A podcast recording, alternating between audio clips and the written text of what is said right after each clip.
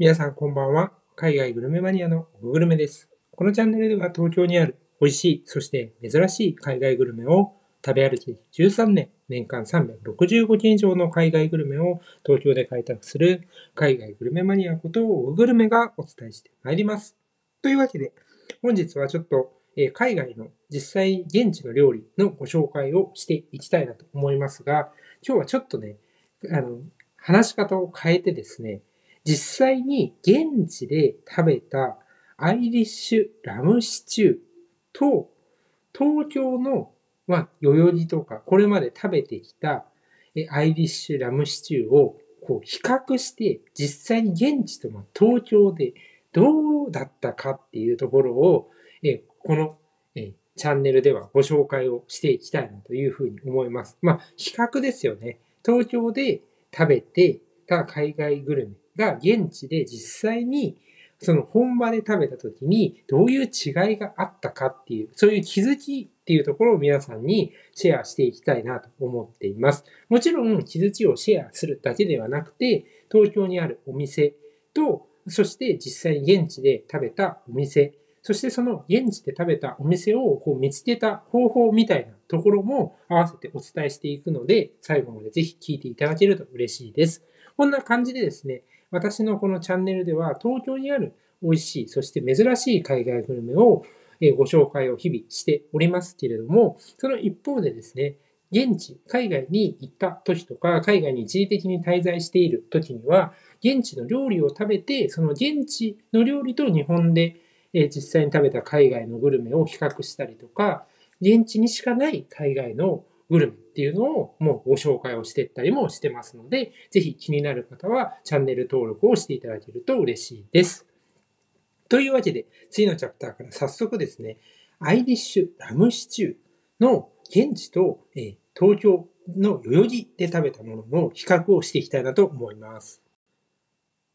はい。では早速ですね、アイリッシュラムシチューというのの現地、そして東京の代々木で食べたものを比較していきたいなと思います。で、まずいきなり比較に入る前に簡単にちょっとアイリッシュラムシチューってどんなものっていうところをご紹介していきたいなと思います。アイリッシュラムシチューっていうのは、アイリッシュってついてる通り、アイルランドの伝統的なシチューになっています。結構まあアイルランドではパブとかでもう定番の料理と言っていいぐらい出てくるんですよね。そして、ラムってついてるぐらい、シチューでいろんなお肉を使ったりはすると思うんですけど、ラムを使うっていうところが一つアイルランドのシチューの特徴になっています。そんなですね、アイリッシュラムシチューをえ実際にアイルランドの首都ダブリンというところでえ食べてまいりました。で、このアイルランドのえ首都ダブリンで食べたアイリッシュラムシチューと、あと東京の代々木にある、ま、アイルランド人の方が、えーオーナーさんのパブ、ここで食べたアイルランドのアイルシチューですね。これを比較するんですけど、正直ですね、結構驚きました。何が驚いたかっていうと、まず代々木で食べた時は、結構、こう、なんて言うんだろうな、とろみが非常に強くてですね、なんかこう、優しい風味っていうのが非常に特徴だなと思ったんですよね。実はこの、え、放送、この放送のちょっと前にですね、あ代々木のお店の紹介もしているので、ぜひ気になる方はですね、そちらも聞いていただけると嬉しいです。あの本当にね、とろみが強くて、おお野菜とか、あとラム肉とかが非常にこう柔らかくですね、もう本当にあんまり噛まなくていいぐらい柔らかくこう煮込まれてるなっていう印象だったんです。なんですけど、実際現地でえ食べた時はですね、どうだったかっていうと、とろみはですね、もうちょっとこう抑えられてて、どっちかっていうと、結構濃厚なテイストだったんですよね。あと、やっぱりね、アイルランドってすごいんですけど、やっぱりそのジャガイモがもうなんて言うんだろうな、国民の中で国民食の一つみたいな感じで、結構こう、ドンとジャガイモがね、真ん中にこう、今日のこの、えーエピソードの写真にもなってるんですけど、ドンと真ん中にあるじゃないですか。このインパクトすごいんですよね。なんか、ラムシチューって言いながらも、結構、こう、じゃがいもが、こう、メインというか、それが主っていう感じになってんですよ。だから、なんて言うんだろうな。もう、なんか、アイリッシュラムシチューじゃなくて、むしろ、アイリッシュじゃ、じゃがいももしくはポテトシチューじゃないのみたいな、そんな僕は印象を受けたんですね。で、東京、もう一つちょっと違うなと思ったのは、現地のね、結構ね、塩分というか、塩気があるんですよね。これもね、東京の時はなんか優しいってさっきちょっと言ったじゃないですか。こっちはね、結構やっぱりね、その塩気、その味の主張が強いなっていう風に感じました。で、もちろんね、私もそんな全部のアイリッシュラム酒いろんなとこ食べ歩いてるわけでは現地でないので、まあ、一つのお店のまあ印象なんですけれども、結構違いがあるなっていうことを感じましたね。これ結構ね、発見だったんですね。アイリッシュラム酒って実は今もう東京で閉店してしまったんですけど、あの、もう一つお店があって、そこもアイルランド人の方がやってて、結構ね、そこもね、とろみが強かったんですよ。だから、結構現地に行って、あの、実際にパブで食べて、あ、こんな風なんだっていう風にね、思いました。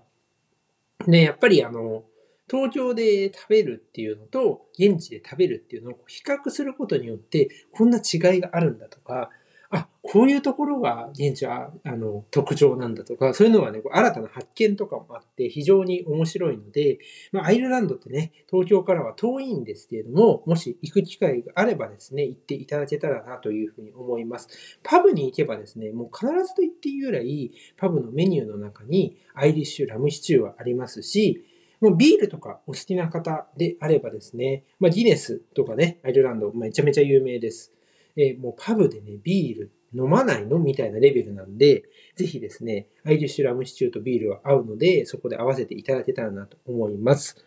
そしてですね、次のチャプターでは、実際にこのお店っていうのを、まあ、アイルランドのダブリンで見つけたんですけど、その方法とか、まあそういうところについてですね、ちょっと深掘りをしていきたいなと思います。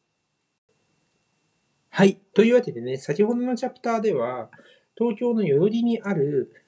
パブと、え現地アイルランドの首都ダブリンにあるパブで食べたアイリッシュラムシチューの比較をしていきました。で、これ、このチャプターでは、実際にアイルランドのダブリンでお店、ね、このアイリッシュラムシチューを食べたお店、名前がですね、ブラニーガンズっていうお店で、1854年からですね、創業している老舗のパブになります。すごいね、伝統ありますよね。まあ、このパブ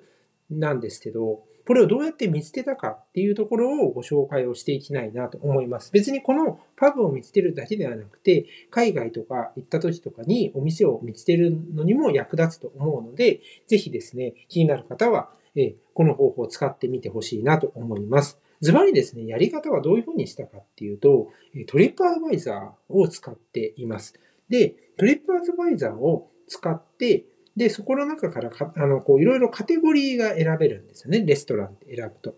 で、例えば、えー人気なお店とか、あと、リーズナブルなところとか、高級なお店とか、地元の料理とか、いろいろあるんですけど、地元の料理を選んでほしいんですね、もちろん。で、地元の料理をやると、例えば今回であれば、アイルランドのレスト、料理を提供しているレストランがずらーっと出てくるわけですよ。